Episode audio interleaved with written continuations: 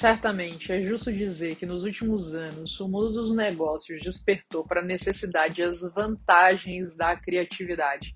Isso se deve, em parte, ao fato de que ela está tão intrinsecamente ligada à inovação que virou o santo graal do sucesso nos negócios. Inove ou morra. E na advocacia a gente sabe que essa é uma competência extremamente importante. Mas é possível desenvolver a criatividade? Disso que eu vou falar aqui nesse vídeo. Mas antes, deixa seu like, ativa o sininho para receber as notificações dos próximos vídeos que eu vou trazer e compartilha também esse material com aquelas pessoas que você acredita que precisam ou que vão adorar ouvir isso. Gente, vocês já conheceram alguma criança que não é criativa?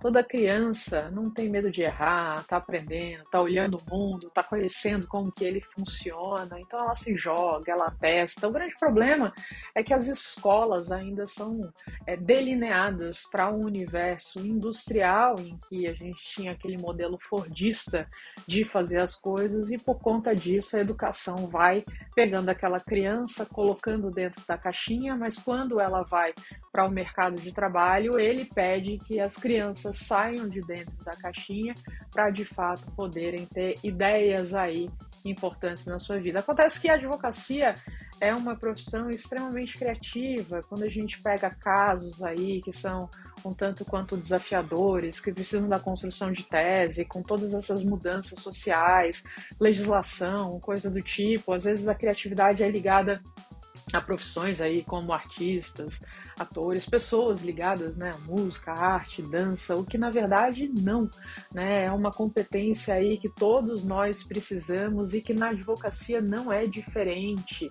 Os profissionais precisam dessa competência de fato para poder se desenvolver no dia a dia. Mas aí o que acontece é isso, a gente está na escola, a questão da crítica e da autocrítica que a gente recebe, se você não vai lá e acerta o X, né, que o professor, o valor de X que o professor está pedindo, você acaba errando tudo ao invés de trazer soluções no sentido de traga uma resposta sua que possa resolver esse problema e não ser tanto uma questão do certo ou errado, como a gente aprende nas escolas, mas uma ampla gama de soluções para resolver aquela questão. Então, isso vai colocando a gente dentro da caixa, à medida que a gente também erra, o medo vai aparecendo, porque vem as críticas, vem é, as reprovações, então por conta disso a gente vai deixando de testar. Mas é uma coisa que todos nós temos dentro da gente, a criatividade que ela se apresenta muito na nossa vida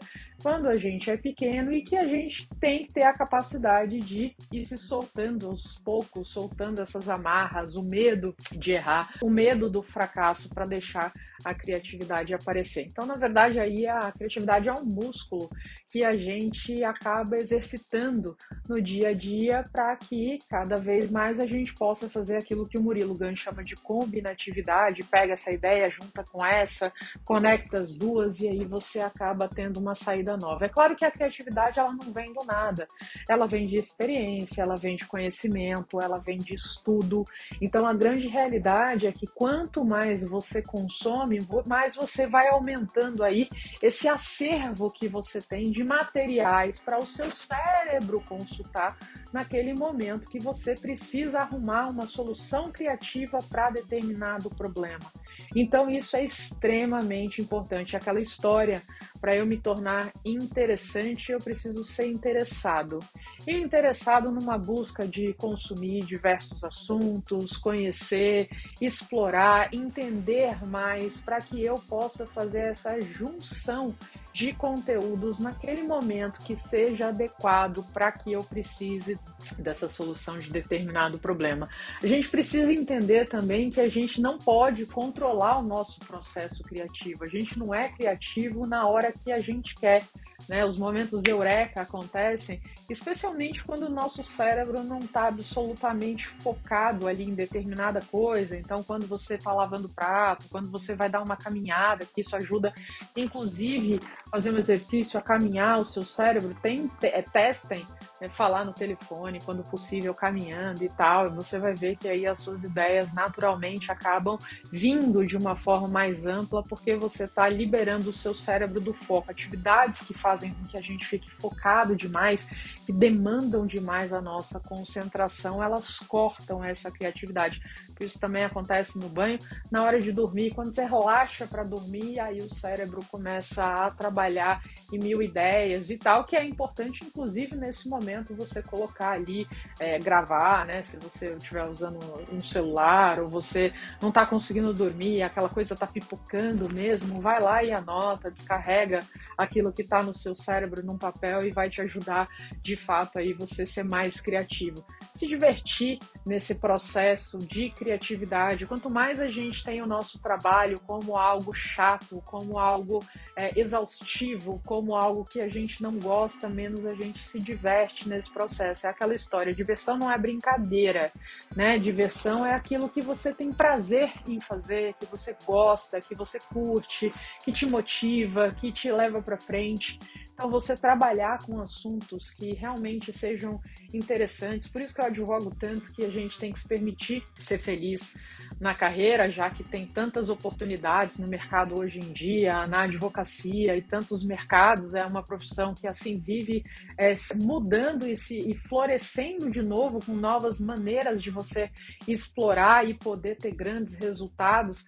Você pode escolher aí o que, que você quer para de fato incentivar esse lado criativo, esse lado de diversão, esse lado de motivação, esse lado de curtição em relação àquilo que você faz, tá? E cria aí também um ambiente que te permita que essa criatividade floresça. Naturalmente, se você está trabalhando num lugar que põe o erro, que é, veta ideias, que ideias não são bem-vindas, né? Tudo isso você acaba naturalmente tendo a sua criatividade vetada. Se você é um líder aí de pessoas, acaba vetando essa criatividade das pessoas. Então, esse olhar para o ambiente, entender esse ambiente, se é algo que ajuda nessa questão da criatividade, é importante para que ela possa fazer os momentos ahá o bom na sua vida. Então, para terminar, eu espero que você tenha gostado desse vídeo. Não se esqueça de assinar o canal, ativar o sininho, mandar esse material para outras tantas pessoas. E acredita, você é uma pessoa criativa como todo mundo é. É um músculo que a gente tem que ser capaz aí de exercitar num processo primeiro de autoconhecimento, de se compreender, né, não deixar o ego atrapalhar esse caminho para que ela possa aí de fato aparecer com bastante força na nossa vida. Até a próxima. Obrigada.